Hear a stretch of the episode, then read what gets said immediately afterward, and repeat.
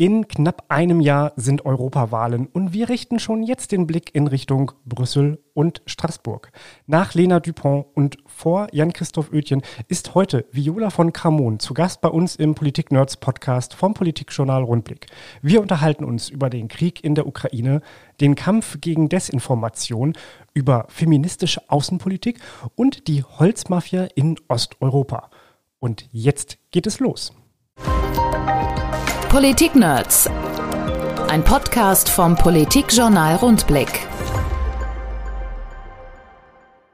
Hier sind die Politik-Nerds. Mein Name ist Niklas Kleinwächter und mir gegenüber sitzt heute Viola von Kramon, Europaabgeordnete der Grünen. Herzlich willkommen, schön, dass Sie da sind.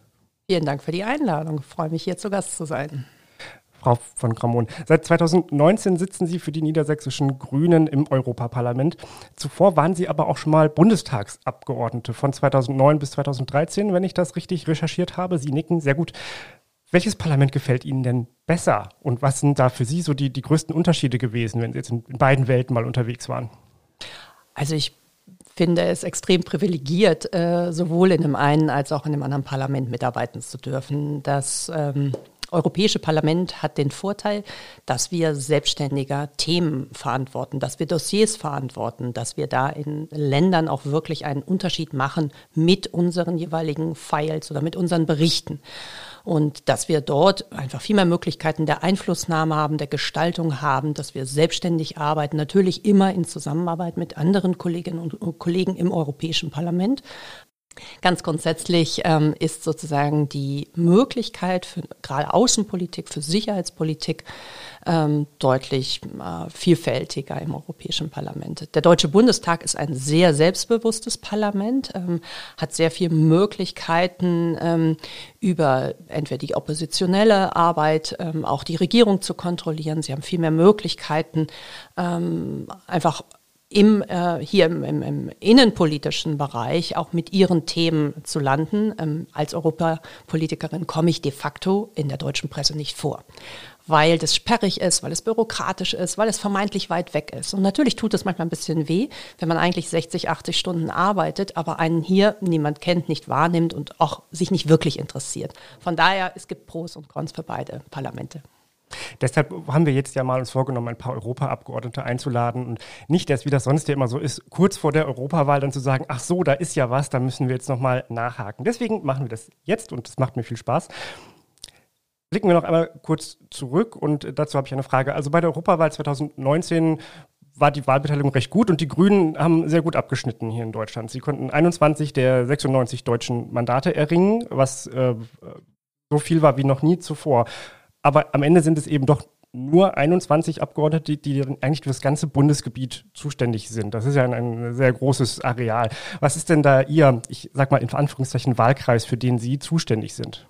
Also vorwiegend ist es tatsächlich so, dass ich mich um das Land Niedersachsen kümmere. Gemeinsam mit meiner Kollegin Katrin Langensiepen, ähm, die ja hier in Hannover ansässig ist, bearbeite ich im Grunde die gesamte, den gesamten ähm, Bereich des Landes. Ich habe auch ein Büro in West-Thüringen, das heißt in Heiligenstadt, weil das nicht weit von, meiner, von meinem Wohnort entfernt ist, aber den Großteil meiner Wahlkreisarbeit verbringe ich bislang auf jeden Fall hier in Niedersachsen.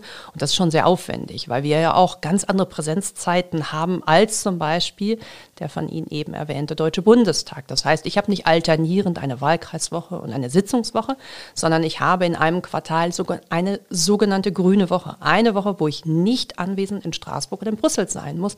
Und was natürlich dann ähm, erklärerweise ähm, weniger Zeit hier vor Ort ist und was mir manchmal das Leben auch sehr schwer macht. Es gibt sehr viele Anfragen aus Schulen, aus anderen anderen Verbänden und dem kann man dann äh, oft nur leidlich nachkommen. Und das, glaube ich, ist auch Teil ein bisschen des Problems, warum wir nicht so wirklich sichtbar sind. Mhm. Und wenn Sie unterwegs sind, also wenn Sie nicht in Brüssel oder Straßburg sind, sind Sie ja dann nicht nur in Niedersachsen oder in Ihrem ähm, Wahlbezirk, Wahlkreis ähm, unterwegs, sondern auch viel im, im, Rest der Welt, könnte man sagen. Sie gelten als Osteuropa-Expertin und ich habe mir im Vorfeld Ihre Vita einmal angeschaut. Da entdeckt man sehr früh, dass Sie eine, eine Affinität zu Osteuropa haben. Sie hatten Aufenthalte in Russland und Estland, äh, die sind mir aufgefallen. Woher kommt denn Ihre Begeisterung für Osteuropa und was haben Sie damals da schon so gemacht? Das ist tatsächlich ein bisschen bizarr und ähm, so richtig erklären kann ich es auch nicht. Ich habe Landwirtschaft studiert und habe mich immer sehr früh schon für die damalige Sowjetunion interessiert. Als sie dann auseinanderbrach, wollte ich irgendwie äh, praktische Zeiten, also ähm, Zeiten in der landwirtschaftlichen Praxis in Russland verbringen. Das hat dann auch geklappt, ein halbes Jahr. 93 war ich das erste Mal dort und hatte aber vorher schon einen Verein gegründet, der sich vor allem mit der Aus- und Weiterbildung von jungen Fach- und Führungskräften aus dem ländlichen Raum, aus den äh, Ländern des, der ehemaligen Sowjetunion gegründet hat. Und darüber hatte ich schon sehr viel Kontakt zu Menschen aus Russland, Belarus, der Ukraine und, und anderen Ländern. Die haben wir hier zum Anfang auf jeden Fall immer noch auf Biohöfen ausgebildet. Denen haben wir versucht zu zeigen, was macht eigentlich ähm, sozusagen nicht nur das praktische Leben in der Landwirtschaft aus, was sind auch demokratische Werte, was ist Rechtsstaatlichkeit, warum fahre ich an der Tankstelle nicht weg, selbst wenn ich noch nicht bezahlt habe. Also ganz einfache Sachen, die für Menschen damals aus der ehemaligen Sowjetunion, die wirklich unter einem sehr repressiven Regime groß geworden waren, nicht selbstverständlich waren. Das hat mir Spaß gemacht. Das eine ist die fachliche Vermittlung, aber das andere ist die Auseinandersetzung Auseinandersetzung mit Menschen, die über einen ganz anderen biografischen Hintergrund verfügen, aber eigentlich doch Europäerinnen und Europäer sind. Und deswegen war immer meine Hoffnung, dass man auch ein Land wie Russland hätte stärker demokratisieren können, hätte stärker mit nach Europa ziehen können.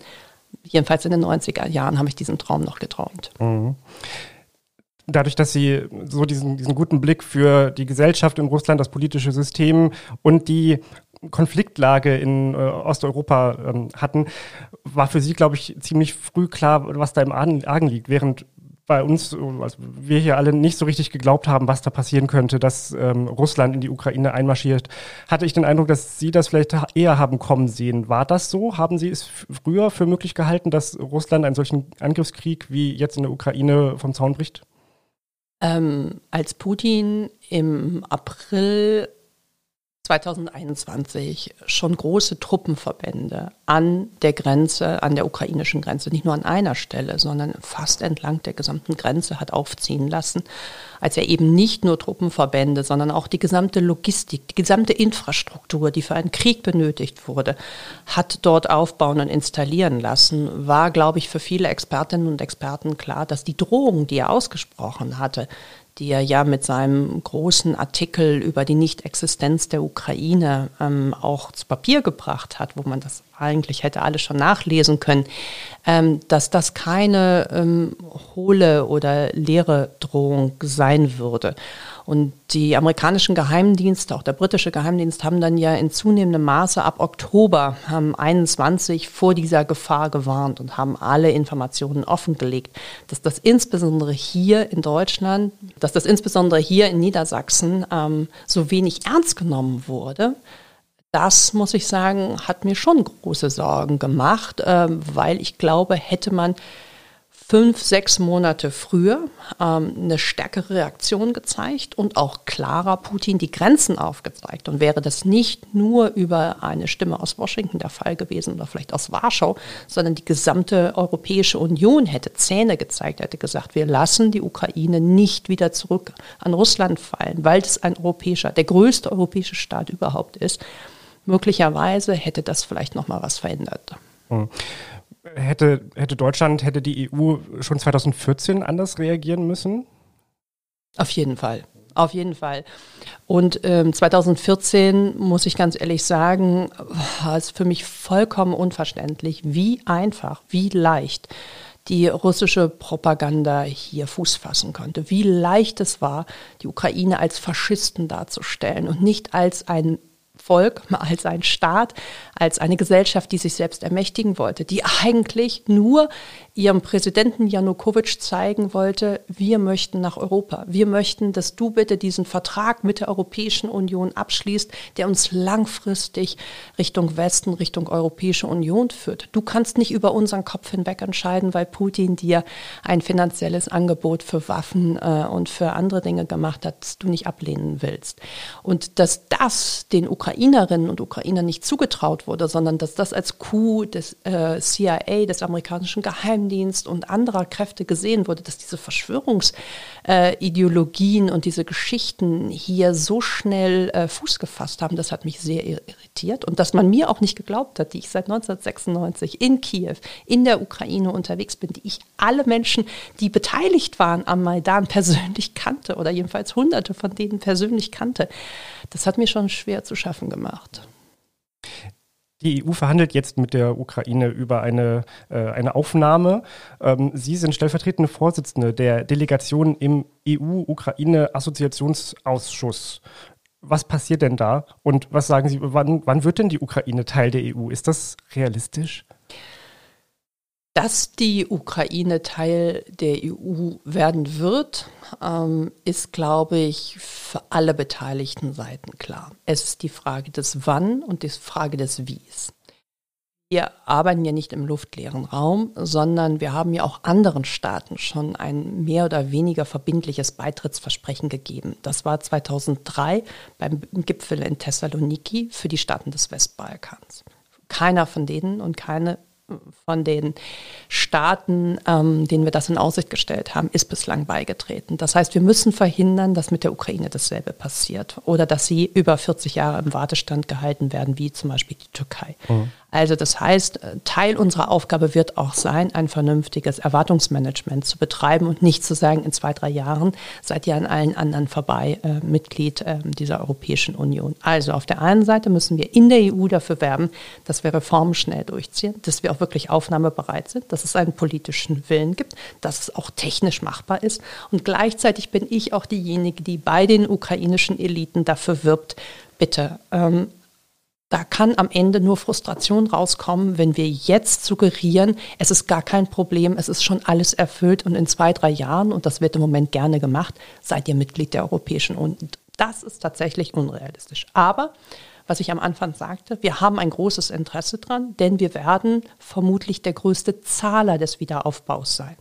Wenn viel Geld in die Ukraine fließt, müssen auch die institutionellen Rahmenbedingungen mit geschaffen werden, aufgebaut werden. Wir müssen schauen, dass unser Steuergeld in die richtigen Kanäle geht, ähm, dass kein Geld veruntreut wird, äh, dass wir einen Überblick bekommen, dass wir die Strukturen, die ja teilweise auch vorhanden sind auf der dezentralen Ebene, dass wir die fördern. Und all das ist natürlich deutlich einfacher, wenn wir schon in diesen Beitrittsprozess eingestiegen sind. Also das heißt, es ist in unserem genuinen Interesse, die Ukraine so bald wie möglich in diesen Beitrittsprozess zu führen, immer entlang klarer Kriterien und immer auch im Akkord, würde ich sagen, mit den anderen Ländern, die natürlich sehr neidisch gucken, was gerade in der Ukraine oder auch in Moldau passiert. Vor dem Kriegsausbruch hat man über die Ukraine ja eher deshalb gesprochen, weil es dort ein großes Problem mit Korruption gibt. Und genau das ist ja das, was Sie jetzt ansprechen. Dass, da, dagegen muss man vorgehen, sonst kommen Sie nicht in die, ähm, in die EU rein. Äh, dann gab es einen ein, ein Hype zu sagen, ähm, wir müssen sie unbedingt aufnehmen. Gerade Kommissionspräsidentin Ursula von der Leyen ähm, ist viel in die Ukraine gereist, äh, hat diese, diese Idee, wir nehmen die Ukraine jetzt auf, ja sehr nach vorne gestellt. Sehen Sie darin eine Gefahr? Ein bisschen haben Sie es ja eben schon, äh, schon skizziert, aber eine Gefahr darin, dass das ähm, zu sehr Hype ist und nicht realistisch angegangen wird? Ich würde vielleicht noch mal einen ganz kurzen Schlenker machen. Also die Ukraine hat tatsächlich in der EU keinen guten Ruf, weil sich eigentlich bislang niemand wirklich für das Land interessiert hat. Wir hatten irgendwann Tschernobyl, ein paar gerade von den ähm, Atomkraftgegnerinnen haben sich dem Land genährt, weil es Tschernobyl gab. Dann hatten wir, als wir einen Außenminister Fischer hatten, hatten wir die Visa-Affäre. Es ging um Prostitution. Also es ging einmal um Tschernobyl, Atomkraft, es ging um Prostitution und der nächste Fall war dann Korruption. Und daher glaube ich, muss man einfach fair sein. Ja, wir haben ein Problem mit der Korruption, aber seit 2014 hat sich wirklich viel getan. Wir haben Institutionen dort geschaffen, wir, die EU, die Zivilgesellschaft vor Ort, aber auch Regierungsvertreter, auch neue Abgeordnete im Parlament haben dafür gesorgt, dass vieles, was nicht alles äh, zum Beispiel in den Mitgliedstaaten der EU vorhanden ist, wie die Offenlegung von Vermögen, bevor ich in den politischen Betrieb einsteige, wie ein sehr transparentes ähm, äh, Bidding-Verfahren, also ähm, wenn es um staatliche Aufträge geht. Es gab sehr viel, was viel transparenter, was viel digitaler ist in der Ukraine als in vielen Mitgliedstaaten. Und das weiß aber niemand, sondern äh, sozusagen dieses Stigma, ähm, ihr seid korrupt, das ist hängen geblieben. Und das stimmt natürlich in einigen Fällen noch. Aber seit 2014 sind immense Fortschritte gemacht worden. Und daher würde ich nicht unbedingt im Moment auf die Korruption so sehr abheben. Man muss natürlich aufpassen, und da bin ich die Erste, die das tut, dass man jetzt im Zuge des Wiederaufbaus, wo sehr viel Geld aus verschiedenen Quellen in die Ukraine fließen wird, dass man da darauf achtet, dass das auch zweckgemäß ähm, verwendet wird. Und da haben die Ukrainerinnen und Ukrainer selbst ein riesengroßes Interesse dran, denn sie wissen, gibt es Skandale, wird äh, die Unterstützung vermutlich sinken. Mhm. Aber nachdem auch, was wir jetzt im Europäischen Parlament an Skandalen gesehen haben, Korruption, glaube ich, ist es manchmal ganz gut, auch einen Gang zurückzuschalten und zu sagen, die Korruption in der Ukraine ähm, ist beherrschbar, das sehe ich auf jeden Fall so, und die Ukrainerinnen und Ukrainer selbst mit in die Verantwortung zu nehmen, denn die wollen nicht, dass es wieder so ist wie vor 2014. Wenn Sie den äh, Korruptionsfall im EU-Parlament so ansprechen, wie, ähm, wie, wie, ist denn die Stimmung da im Parlament, wenn man jetzt so mitkriegt, dass da so etwas passiert ist? Also ähm, äh, Sie, Sie schütteln schon den Kopf. Also sind, sind Sie beschämt? Glauben Sie, dass, ähm, dass das dem Ruf der EU massiv nochmal geschadet hat, was da passiert ist? Oder ist es auch etwas, was kaum jemand merkt oder was ein bisschen untergeht, weil eh alle denken, ach, das wussten wir doch sowieso schon. Das finde ich ja fast noch viel schlimmer, diese Haltung. Also erstmal ist es gut, ähm, dass überhaupt die belgische Justiz in der Lage war, diesen Fall ähm, aufzuklären und auf diesen Fall überhaupt gestoßen ist. Ich wage die Prognose, ähm, hätte oder gäbe es ähm, ein europäisches Parlament in Berlin, ähm, wäre es nie dazu gekommen, weil wir gar nicht äh, die Verfolgungsmöglichkeiten äh, und die Beschattung, die Abhörmöglichkeiten bei uns in der Strafverfolgung haben, wie das die belgischen Behörden haben. Das muss man vielleicht einfach auch nochmal mhm. so explizit sagen, dass die Instrumente und die Zugriffsmöglichkeiten, die in Belgien vorhanden sind, in anderen Mitgliedstaaten gar nicht vorhanden sind. Das ist ein echtes Plus.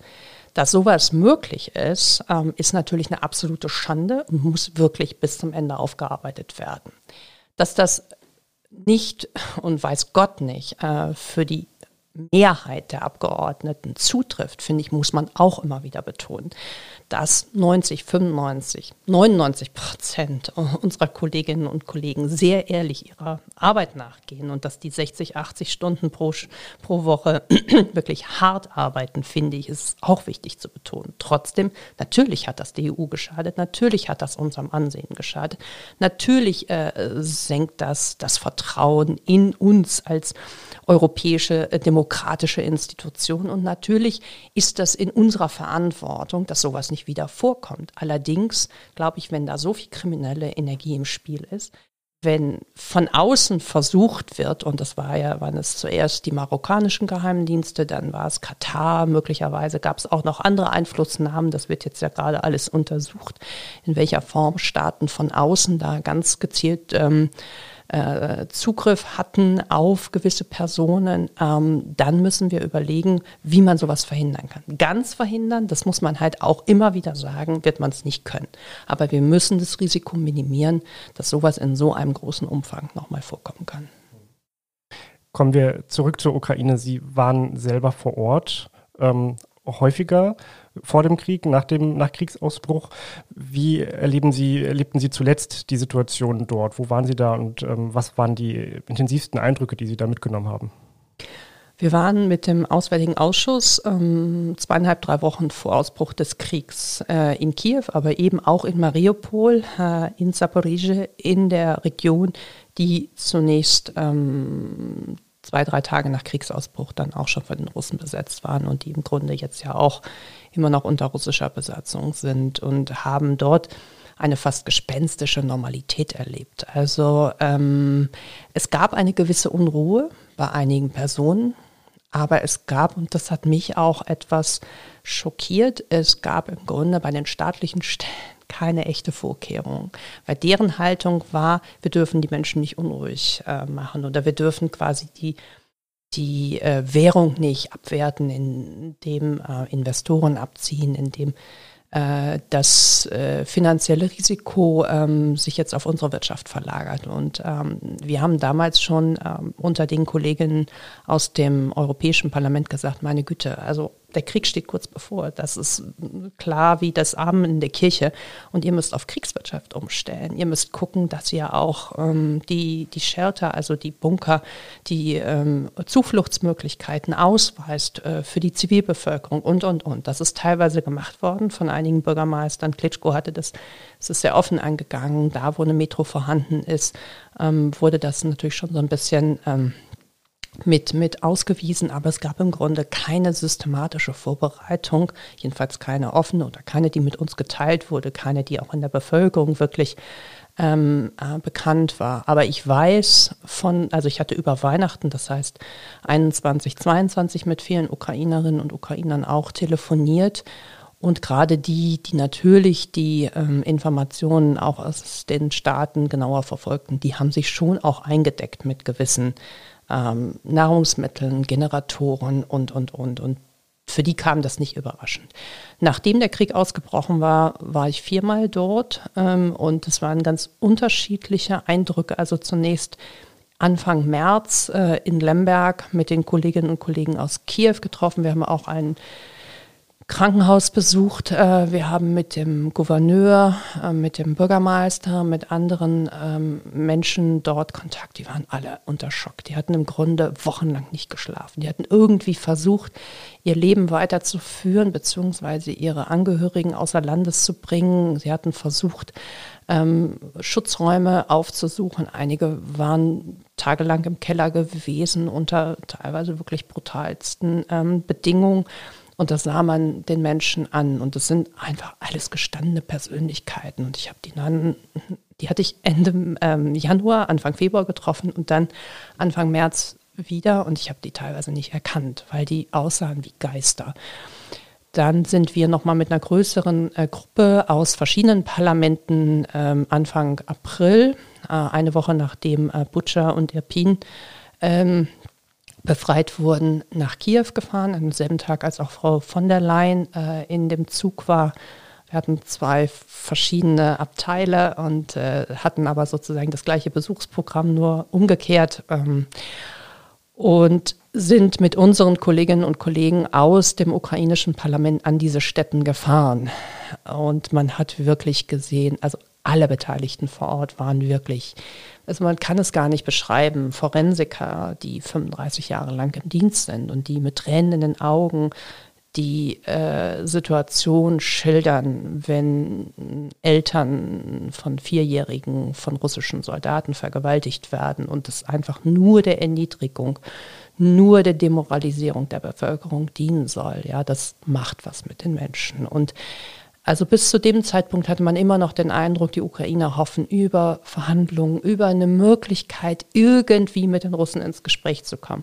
Aber ab dem Zeitpunkt war wirklich klar, dass diese Entmenschlichung, dieses Auslöschen der ukrainischen Kultur, diese Nicht-Existenz äh, dieses Staates, äh, dass es so offensichtlich und so tief geht, dass für die Ukrainer es nur noch um entweder wir oder die gehen kann. Dass es nicht mehr nur auf Putin und auf seine Truppen bezogen ist, sondern dass es auch die einfachen Soldaten sind, auch die Wehrpflichtigen sind, die mit in der Verantwortung bei den Kriegsverbrechen sind. Und das war im April dann sehr offensichtlich. Dann war ich im Sommer eine Woche nicht im Kriegsgebiet. Wir waren in den Karpaten und haben dort ähm, andere Projekte besucht, haben uns mit sehr vielen Binnengeflüchteten getroffen, haben eben auch die zivile Infrastruktur versucht zu unterstützen, ähm, sind jetzt dabei, Solidaritätspartnerschaften mit einzelnen Gemeinden, auch hier in Niedersachsen, aufzubauen und, und anzuleiern. Und das sind natürlich auch sehr erfüllende Momente. Gleichzeitig hört man immer wieder die Schicksale von den Frauen, die vergewaltigt wurden, die traumatisiert sind, deren Angehörigen gefallen sind, halbweise und, und, und. Und diese Geschichten haben wir natürlich auch im Sommer von sehr vielen Personen ähm, gehört, mitgenommen, versucht zu verarbeiten. Und im Herbst war ich nochmal mit einer Gruppe von grünen Abgeordneten da, unter anderem auch mit dem Kollegen ähm, Anton Hofreiter, mit anderen Kollegen aus dem Europäischen Parlament, aus anderen Parlamenten. Und das war die Situation, wo die Energie schon knapp war, wo die Bombardements auf die Infrastruktur in Kiew, auf die äh, Energieinfrastruktur schon stattgefunden hatte, wo es stockfinster war, äh, wo es kalt war, äh, geschneit hat, wo ich auch wieder viele Kolleginnen und Kollegen getroffen hatte, die bis Kriegsausbruch in Lohn und Brot waren, denen es gut ging, die klassische Mittelschicht und die mit einmal ja, einfach nicht mit einem Mal, also nach der Kriegszeit, ähm, sich komplett verändert hatten und auch ganz klar immer wieder kommuniziert haben, wir müssen gewinnen. Wenn wir nicht gewinnen, herrscht hier ein Terrorregime. Es ist nicht etwas, was man bezeichnen könnte als eine Landeroberung. Es geht nicht ums Territorium, sondern es geht darum, dass wir als Nation, dass wir als Staat nicht überleben können, wenn wir von Russland besetzt sind. Wir haben kürzlich mit dem hannoverschen Landesbischof Ralf Meister ein Interview geführt, ähm, auch zu seinen Erfahrungen, als er äh, ganz kurz die Ukraine besucht hat. Und ähm, ich habe gesehen, dass Sie das, was wir in den sozialen Netzwerken dazu gepostet haben, haben das kommentiert. Sie haben es eigentlich gelobt, wie er sich dazu geäußert hat, gerade im Kontrast zu dem, was äh, andere Vertreter der ähm, EKD, der Evangelischen Kirche in Deutschland, dazu gesagt haben. Was, was meinen Sie denn damit? Wen meinen Sie damit? Wer, wer äußert sich denn da problematisch aus Ihrer Sichtweise? Also ich will jetzt gar nicht einzelne Personen nennen. Ich glaube, es ist gut, ähm, wenn Menschen, die in der Verantwortung sind, ob das in der Kirche oder in der Politik ähm, oder in anderen Institutionen, auch in Medien sind, wenn die ihre Erfahrungen äh, davon abhängig machen, was sie vor Ort gesehen haben. Ich finde es wahnsinnig schwierig, über die Köpfe hinweg den Ukrainern irgendwelche Empfehlungen äh, mitzugeben. Und das wird ja sehr oft getan. Es wird halt egal ob das Frau Caseman oder ob das eine andere Person ist, ich glaube nicht, dass sie in der Ukraine während des Kriegs war. Ich glaube nicht, dass sie mit ähm, Ukrainerinnen vor Ort gesprochen hat. Ich glaube nicht, dass sie sich die Kriegsverbrechen vor Ort hat schildern lassen von den Menschen, die darunter gelitten haben.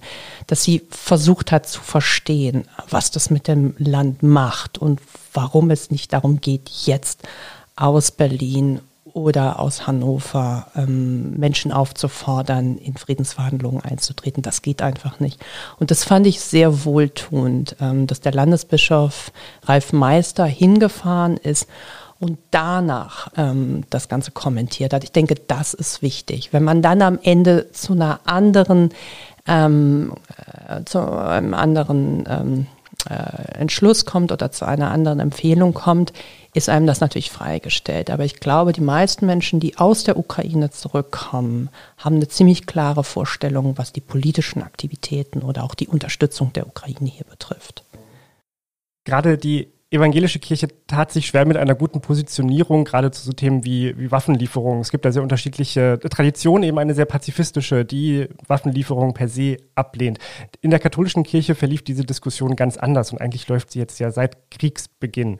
Nun habe ich im Vorfeld gelesen, dass äh, Sie berufen wurden als Mitglied des Kammernetzwerkes der EKD. Ich nehme an, dass Sie dann da also ähm, jetzt Ihre Stimme mit abgeben können oder beratend tätig sein können. Was haben Sie denn da vor? Also ich stehe mit der evangelischen Kirche im engen Austausch schon seit langer Zeit, auch im Grunde schon seit 2014 und auch insbesondere äh, mit Frau Hatzinger, die das Büro in, in Brüssel betreut. Ähm, wir hatten immer wieder Besuche, ähm, wir hatten die Länderbeauftragten ähm, aus allen 16 Bundesländern ähm, und längst in, in Brüssel. Ähm, wir haben mit äh, Gruppen aus Niedersachsen, aus der evangelischen Kirche viel zu tun gehabt. Und da war dann irgendwann klar, es ist gut, auch für die evangelische Kirche, wenn sie sich des Themas äh, des Kriegs möglicherweise von einer anderen Seite aus nähert. Und daher habe ich mich sehr gefreut, dass ich eingeladen wurde, ähm, Mitglied des Kammernetzwerks zu werden, wo es natürlich auch darum geht, mögliche Positionen nochmal zu überdenken, zu überarbeiten, zu überlegen, was ist eigentlich ein menschenrechtlicher ähm, Ansatz? Kann ich es eigentlich noch verantworten, einen schwächeren Staat gegenüber einem starken Staat, gegenüber einem Aggressorstaat, gegenüber einem imperialistischen Staat nicht zu unterstützen? Muss ich nicht auch aus christlicher Sicht alle Mittel nutzen, damit nicht das Recht des Stärkeren in Europa wieder einzieht? Und, und, und. Diese Fragen werden sehr offen in der evangelischen Kirche gestellt und ich hoffe, dass ich zur Beantwortung derer etwas beitragen kann. Das erste Treffen findet jetzt im April statt und ich bin schon definitiv sehr gespannt, was daraus kommen wird. Nicht nur die evangelische Kirche hat eine pazifistische Tradition, auch die Grünen haben diese pazifistische Tradition. Nun waren die Grünen aber auch ähm, gerade in der Bundesregierung äh, eher die, die Treiber, die gesagt haben, wir müssen der Ukraine Waffen geben. Sind die Grünen noch eine pazifistische Partei? Sind Sie Pazifistin? Ich bin eine Politikerin, die auf Grundlage von Fakten sich ihre Meinung bildet. Und die Fakten sind gerade bei diesem Angriffskrieg so klar wie selten zuvor. Ähm, da gibt es kein bisschen Grau und da gibt es nicht die Frage, kann ich die eine Seite besser verstehen als die andere, sondern da ist die Lage ganz klar. Es gibt einen souveränen, friedlichen Staat, der bereits 2014 angegriffen wurde, der aber jetzt ähm, infolge einer erneuten ähm, Invasion der russischen Armee angegriffen wurde und vernichtet werden soll. Und äh, wenn wir das zulassen, können wir davon ausgehen, dass das nicht der, der letzte Staat war, äh, den Putin überfallen hat, äh, den Russland überfallen hat. Damit wäre gesamte Nachkriegsordnung, wie wir sie bisher kannten, die Sicherheitsstruktur, wie wir sie bisher kannten, die institutionellen ähm, Vereinbarungen, so wie wir sie bisher kannten, wären obsolet. Das dürfen wir nicht zulassen. Das kann nicht in unserem Interesse sein. Auch die Frage, wie gehen wir mit Klimaschutz um? Wie gehen wir mit erneuerbaren Energie um? Wenn Putin gewinnt, ist das fossile Zeitalter zurück. Das ist Ganz klar. Und aus diesem Grund, glaube ich, kann man nicht ähm, eine prinzipientreue Haltung wie den Pazifismus nach vorne stellen. Das ist für mich auf jeden Fall eine sehr bequeme Haltung, aber hat nichts mit der Wirklichkeit zu tun. Wenn wir unsere demokratischen Errungenschaften hier verteidigen wollen, können wir das im Moment nicht mit Verhandlungen tun, weil es gibt auf der anderen Seite niemand, der mit uns verhandeln will.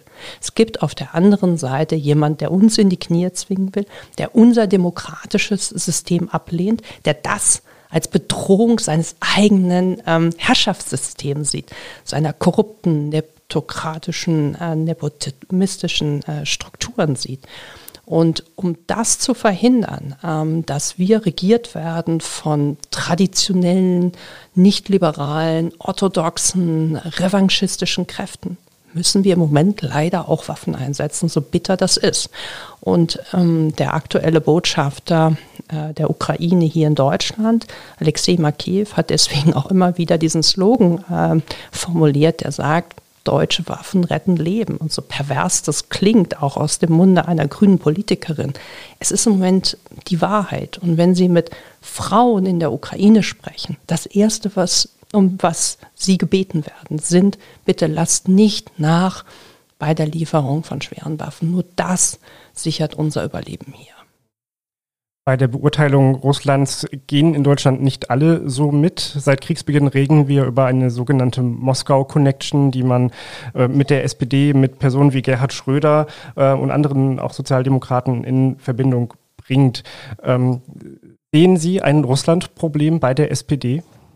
Also das Problem beschränkt sich ja, in dem Fall muss man sagen, leider nicht nur ähm, auf die SPD, aber hier ist es vielleicht besonders immanent und besonders eindrücklich, ähm, weil die Männerfreundschaft ähm, Schröder-Putin, so wie sie in dem neuen Buch von Markus Wehner und Reinhard Bingener geschildert wurde, so gut nachvollziehen lässt, wie alles seinen Anfang nahm, ähm, welche auf Englisch würde man sagen Trigger, also welche ähm, ähm, Möglichkeiten Putin genutzt hat, wie er als ehemaliger Geheimdienstler sehr gut verstanden hat, wie Schröder funktioniert, ähm, welche Eitelkeiten man bedienen musste, um ihn auf seine Seite zu ziehen und ähm, ja, wie korrupt eigentlich politische Eliten in Deutschland sind. Ich habe vor kurzem im ähm, Inge-Ausschuss, in unserem Sonderausschuss ähm, gegen Desinformation gesagt, dass die SPD und Deutschland eigentlich ein Vorbild ist für einen Captured State, also für einen eingenommenen Staat. Und wenn man da durch die einzelnen Sektoren geht, ob das die Energiebranche ist, wo wir ja sehr systematisch gegen alle politischen von oder gegen jegliche politische Vernunft ja, unsere gesamte Infrastruktur verkauft haben, unsere politische Abhängigkeit trotz der aggressiven Haltung Russlands weiter und weiter gesteigert haben, trotz bereits der annektierten Krim äh, jedes Risiko ähm, zur Seite geschoben haben, trotz der Bedenken aller europäischen Partner weitergegangen sind. Ja, ähm, das glaube ich, da muss man schon irgendwann, braucht man da einen Untersuchungsausschuss. Da braucht man, ich würde sagen, auch eine Sonderstaatsanwaltschaft, die auf diese Dinge genau drauf guckt.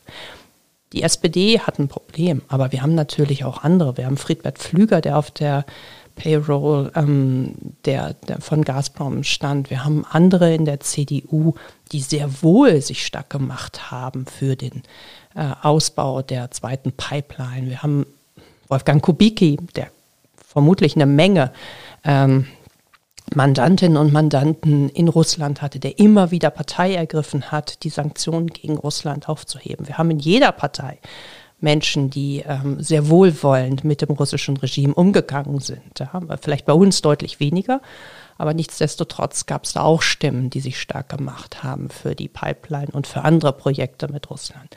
Und das ist so verrückt, weil in dem Buch und in vielen anderen Gesprächen, die ich natürlich auch aus Berlin geführt habe, war ja klar, dass auch wenn Steinmeier alles versucht hat, wenn die Europäische Union alles versucht hat, ähm, Russland diese Modernisierungspartnerschaften und andere ähm, äh, zivile Projekte anzubieten, Handelspartnerschaften anzubieten. Ja? Das wurde ja abgelehnt. Es gab gar keinen Willen seitens der Russen, ihr äh, Wirtschaftssystem zu modernisieren oder unseren Standards anzupassen. Es gab nur den Willen, den Westen zu unterwerfen, zu destabilisieren. Und dass das nicht gesehen werden wollte, ja, das macht einen schon irre. Und das, finde ich, muss aufgearbeitet werden.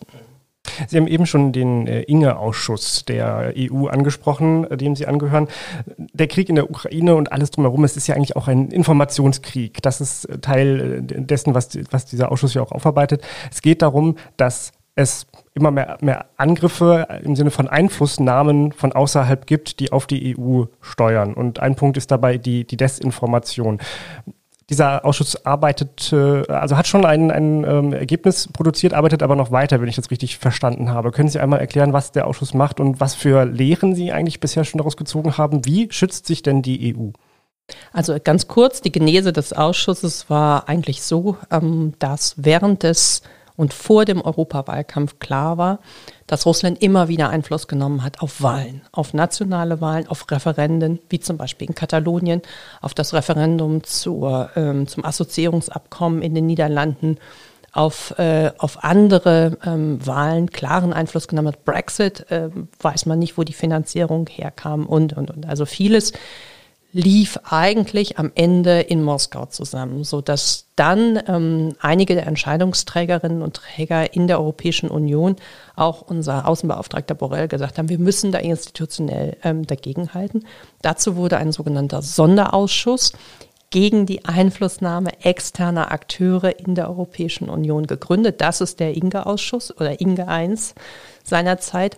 Da wurde ein Bericht erstellt und dann war klar, mit dem Bericht hat sich die Arbeit eigentlich nicht erledigt, weil mit dem Krieg und der Einflussnahme nicht nur in der Ukraine, sondern auch in anderen Nachbarstaaten, wie im Westbalkan, wie in Moldau, wie aber auch nach wie vor bei uns in der Europäischen Union, ähm, reicht es nicht aus, einmal einen Bericht mit, ich glaube, 53 Empfehlungen ähm, zu verfassen, sondern wir müssen da institutionell dranbleiben. Deswegen gab es eine Verlängerung und die Verlängerung ist dann zusammengefallen ähm, und der zweite Bericht, den wir jetzt gerade bearbeiten, wo ich auch noch Schattenberichterstatterin bin, ähm, ist dann zusammengefallen mit dem Skandal im Europäischen Parlament. Und weil wir nicht einen weiteren ähm, Sonderausschuss wollten und die großen Fraktionen im Europäischen Parlament keinen Untersuchungsausschuss äh, bezüglich der, des, des Korruptionsskandals wollen, haben wir uns auf einen dritten Inge-Ausschuss verständigt, der sich jetzt ausschließlich mit der Aufarbeitung der Vorfälle um die Vizepräsidentin Kali beschäftigt. Wie schützt sich die EU derzeit? Auf sehr vielfältige Art und Weise.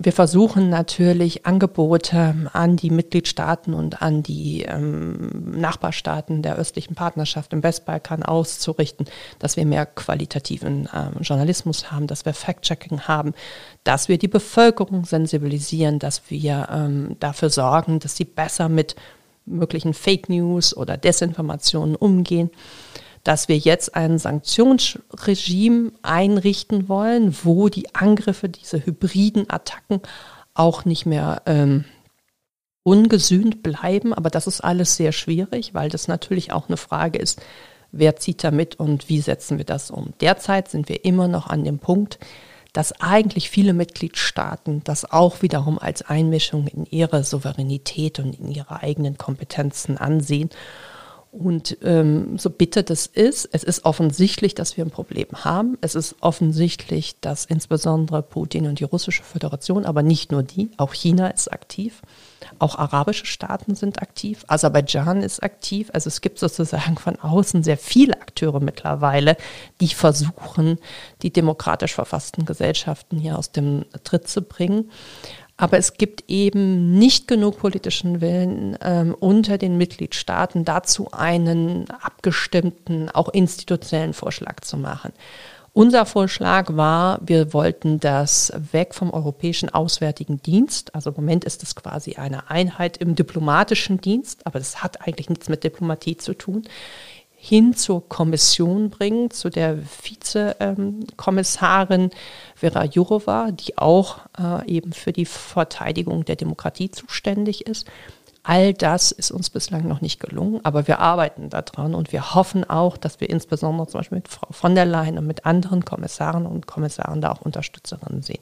Wie gesagt, der größte Widerstand für richtige, harte Maßnahmen, auch für ähm, eine stärkere Bewusstseinswerdung, wie viel Einfluss bereits genommen wird, kommt leider, muss man sagen, immer noch aus den Mitgliedstaaten. Und auch da gibt es halt sehr viel, wie soll man sagen, Territorium zu verteidigen. Also sie wollen ähm, auch das Auswärtige Amt, auch andere ähm, meinen nicht, dass das die äh, Kompetenz der EU werden sollte. Und da, glaube ich, müssen wir noch ein bisschen oder viel Überzeugungsarbeit leisten. Auswärtiges Amt ist ein gutes Stichwort. Ähm, Ihre Parteifreundin, unsere Außenministerin Annalena Baerbock, hat kürzlich in Berlin das Konzept der feministischen Außenpolitik vorgestellt, das ja schon im Koalitionsvertrag angekündigt wurde und das dann immer ein bisschen belächelt wurde, aber äh, wahrscheinlich gar nicht so äh, belächelnswert ist. Als Mitglied des Auswärtigen Ausschusses ist das ja auch Ihr Thema. Was, was genau ist denn feministische Außenpolitik? Was hat man darunter äh, grob zu verstehen? Und warum brauchen wir das Ihrer Meinung nach? Wir werden keine stabilen und friedlichen Verhältnisse haben, wenn wir nicht stärker den Fokus auf die Einbeziehung von Frauen in Außen- und Sicherheitspolitik, aber auch einfach in Gesellschaftspolitik nehmen. Es ist ganz klar, dass wir, auch wenn wir außen- und sicherheitspolitisch unterwegs sind, stärker gucken müssen, inwiefern Frauen involviert sind, inwiefern Haushalte ausgerichtet sind, dass sie auch eine, eine Gender-Perspektive haben. Beim Wiederaufbau in der Ukraine wird es immanent davon abhängen, wird es ganz klar davon abhängen, inwiefern wir Frauen eine Stimme geben, inwiefern Frauen an der Entscheidungsfindung tätig sind. Derzeit, kleiner Spoiler, in der Präsidialadministration gibt es keine einzige Frau. Sie sehen im Moment in der Ukraine es gibt noch eine ähm, Vizeministerin, es gibt natürlich überall irgendwie Frauen, aber der entscheidende Kreis, der derzeit entscheidet über das, was in der Ukraine passiert, da gibt es ähm, keine Frau. Sowas muss man halt auch irgendwann mal artikulieren, äh, finde ich. Äh, natürlich nicht jetzt im Krieg, das ist ganz klar. Jetzt herrscht das Kriegsrecht, jetzt ist absoluter Ausnahmezustand. Aber wenn es ähm, nach einem hoffentlich baldigen Waffenstillstand dann dazu kommt, Land wieder aufgebaut wird und dass demokratische äh, Institutionen auch wieder funktionieren, müssen solche Themen mit aufgebracht werden, weil das für die Stabilisierung, für die Aufarbeitung auch der Traumata, der Kriegsverbrechen und, und, und unglaublich wichtig ist, dass die Frauen nicht nur die traditionellen, die Care-Arbeit machen, sondern dass sie eben auch in der politischen Entscheidungsfindung eine wichtige Rolle spielen. Und ich glaube, allein die Tatsache, dass wir jetzt eine junge Außenministerin haben, die sehr selbstbewusst auftritt, die, wie ich finde, auch wichtige politische Akzente setzt, egal wo sie ist, ob das jetzt in China ist oder ob das vorher im Westbalkan war, vor ihr haben alle Respekt. Und das ist auch eine Vorbildfunktion für viele andere junge Frauen, die sich das bislang vielleicht nicht zugetraut haben. Aber es kann sich eben nicht nur auf ähm, eine Person beschränken, sondern es muss klar sein, dass es sozusagen in allen Institutionen verhaftet werden soll. Frauen haben, machen die Hälfte der Bevölkerung aus und sie müssen sich auch bei finanzieller Zuteilung, ob das die Kredite sind, ob das die Selbstständigkeit ist, ob das der Zugang zum Arbeitsmarkt ist, zu Sprachkursen, zu was auch immer, Frauen haben das Recht auf die Hälfte der Ressourcen. Und ähm, dass man das mal durchdekliniert, wie das aussehen kann und was das für uns bedeutet, das finde ich extrem wichtig. Wir haben jetzt schon über Pazifismus gesprochen. Jetzt Ganz kurzer Exkurs zum Feminismus. Jetzt gibt es noch ein anderes grünes Kernthema, das wir in diese Reihe einreihen müssen, nämlich der Umweltschutz. Gehört eindeutig auch noch mit zu den Themen, die man bei den Grünen auf jeden Fall verorten würde. Ich habe gelesen, dass sie sich gegen Umweltkriminalität ähm, einsetzen dabei insbesondere äh, gegen die Machenschaften der Holzmafia in Osteuropa. Und da bin ich gestutzt und dachte, was ist denn eine Holzmafia? Naja, das klang, klingt jetzt vielleicht so ein bisschen populistisch. Es ist aber tatsächlich so, ähm, dass zwei Drittel des Primärwaldes in Europa oder vielleicht sogar noch mehr sich in Rumänien befinden. Dass wir aber bis vor kurzem überhaupt gar kein Bewusstsein hatten, äh, wie mit diesen Primärwäldern, mit diesem wirklich einzigartigen, ja fast Urwald ja, umgegangen wird und ähm, auf welche brutale Art und Weise der ausgeplündert wird und wie viel des Holzes, was wir auch bei uns überall in den herkömmlichen ähm, Fachgeschäften finden, eigentlich aus dem illegalen Holzabbau äh, ähm, in, aus Rumänien finden. Also das heißt, die Hälfte dessen, was aus Rumänien exportiert wird, ist illegal geschlagen. Und das sind teilweise Hölzer, die sie nicht einfach ersetzen können. Äh, und die aber, und das ist das äh, perfide, über die staatliche Holzagentur, ähm, unter deren äh, Fittichen das zertifiziert wurde, das ist die Rom Silva, und die auch über deren Kanäle dann vertrieben wurde und die Zertifikate darüber dann auch, also offiziell ähm, vorhanden sind, die aber natürlich sehr schnell und sehr auf, ähm, wie soll ich sagen, informelle Art und Weise erstellt werden. Also da ist unglaublich viel Korruption drin. Und wenn wir darüber sprechen, dass wir ein Problem mit den CO2-Senken haben, dann sind solche Wälder im Grunde essentiell dafür, dass wir auch in Europa in der Lage sind, unsere Urwälder zu schützen.